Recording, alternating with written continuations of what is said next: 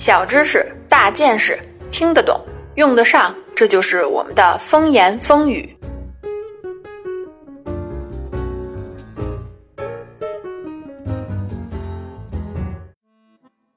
大家好，欢迎收听风言风语。今天这期节目本来是要岛主预测宅男的未来生活，不过啊，我觉得让一个宅男预测自己的未来，一定会没那么客观。所以在本大王的强烈要求之下，这期节目的策划及录播都由我来做，希望大家多多捧场。我曾经啊，在网上看过一幅漫画，画的是经过长时间进化之后的宅男的样子，不怎么美观。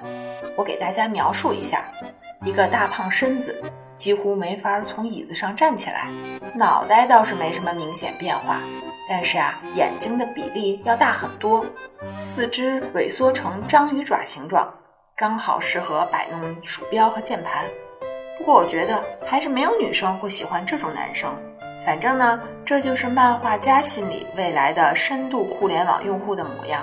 确实啊，表现出了某些宅男的特征，比如不爱运动什么的。但是呢，如果要我来预测，情况可能不会是这样。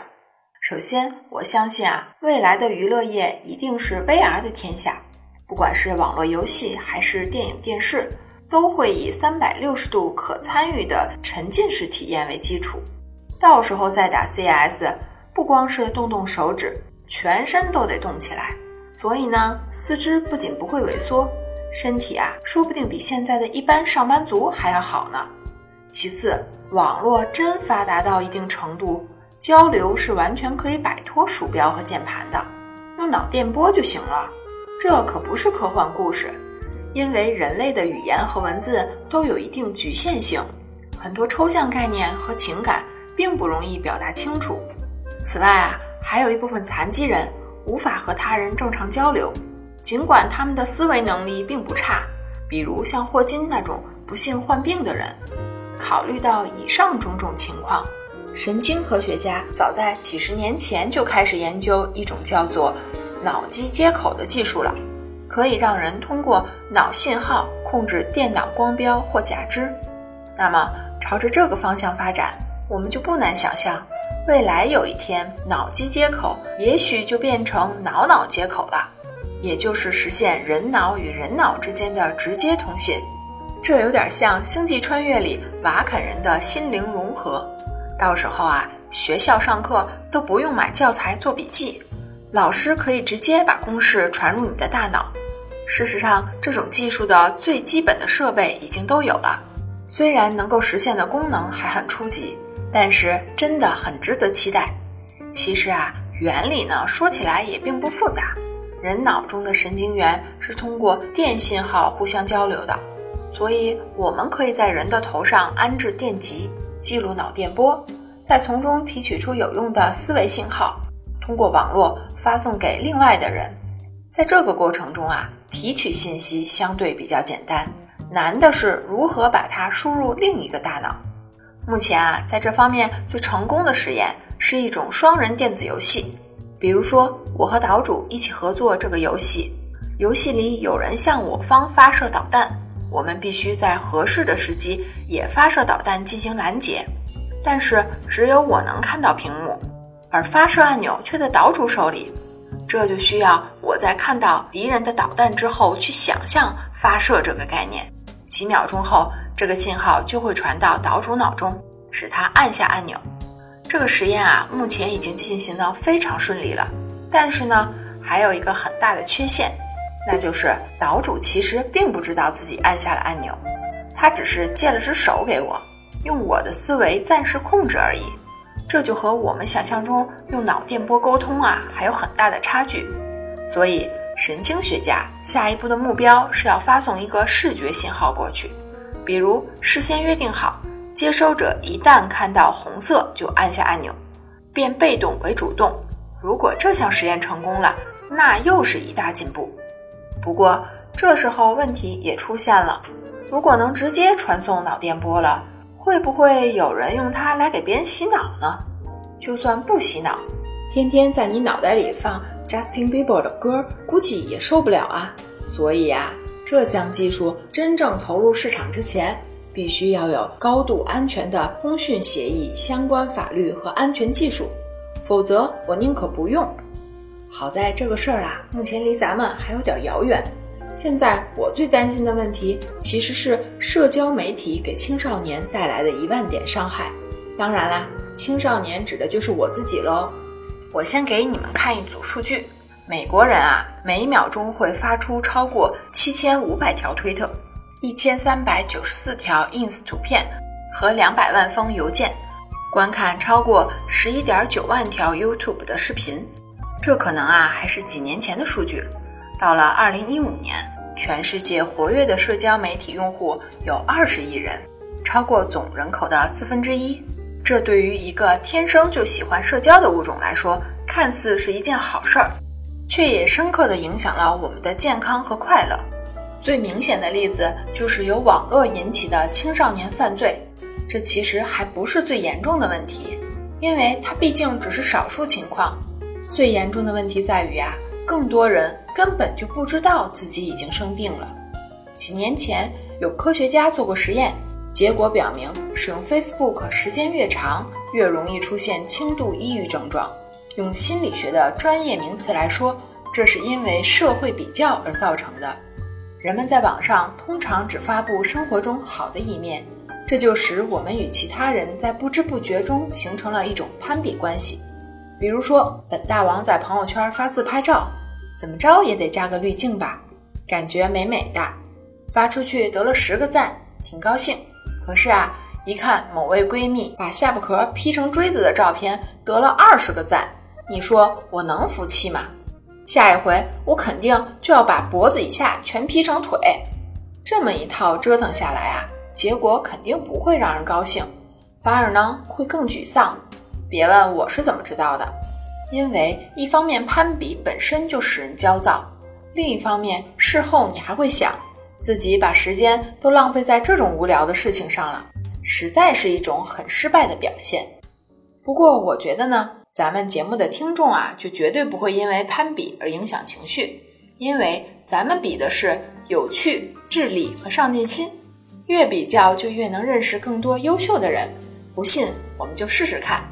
本期啊，兔大王准备了一个超级棒的自拍杆作为礼物，所以啊，赶紧来关注我们的微信公众账号，回复“自拍”两个字，给你看我们这次要怎么玩以及拿大奖的方法。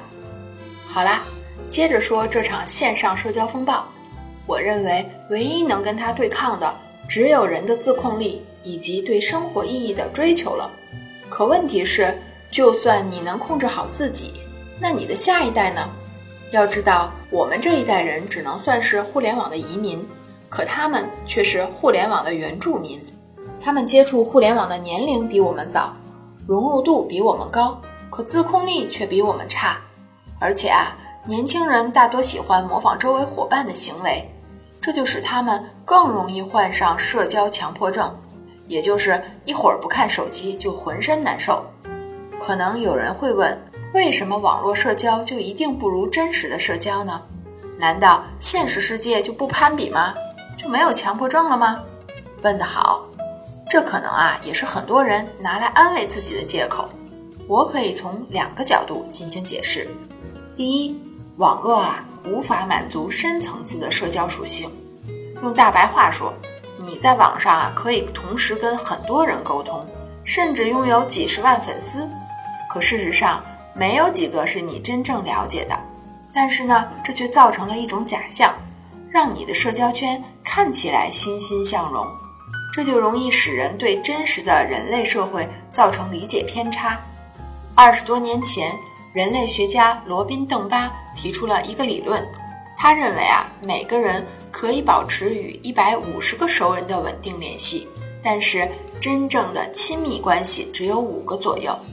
这不是因为我们没有钱、没有精力去维持更大的社交圈，而是由我们的大脑发育程度决定的。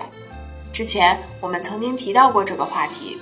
人类社会形成大规模的聚集，也就是最近几千年的事儿。我们的大脑根本来不及进化，至今啊还停留在远古小部落的阶段。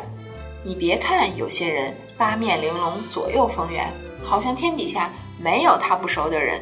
事实上呢，跟他保持稳定亲密关系的人，也绝对超不出邓巴给出的那组数据。说到这儿啊，网络社交的问题就显现出来了。虽然你在网上可以拥有很多朋友，但是在关键时刻，你能依靠的还是那几个在现实生活中一起哭过、笑过的人，这就有问题了。因为你在网上投入的精力越多，就越会占用你线下和他们一起交流的时间。也就是说，你会一边享受着虚假的繁荣，一边丧失掉真正的友谊。第二呢，还有一个生理层面的因素。科学家发现啊，哺乳动物之间一个简单的身体接触就可以激发内啡肽系统的行动。这个系统正是负责我们形成同理心。以及建立人际交往能力的重要系统。如果我们的下一代在童年早期的时候上网的时间比跟小朋友相处的时间还久，那么他们大脑中某个区域就无法充分发育，很可能啊导致他一生都不知道怎么和其他人相处。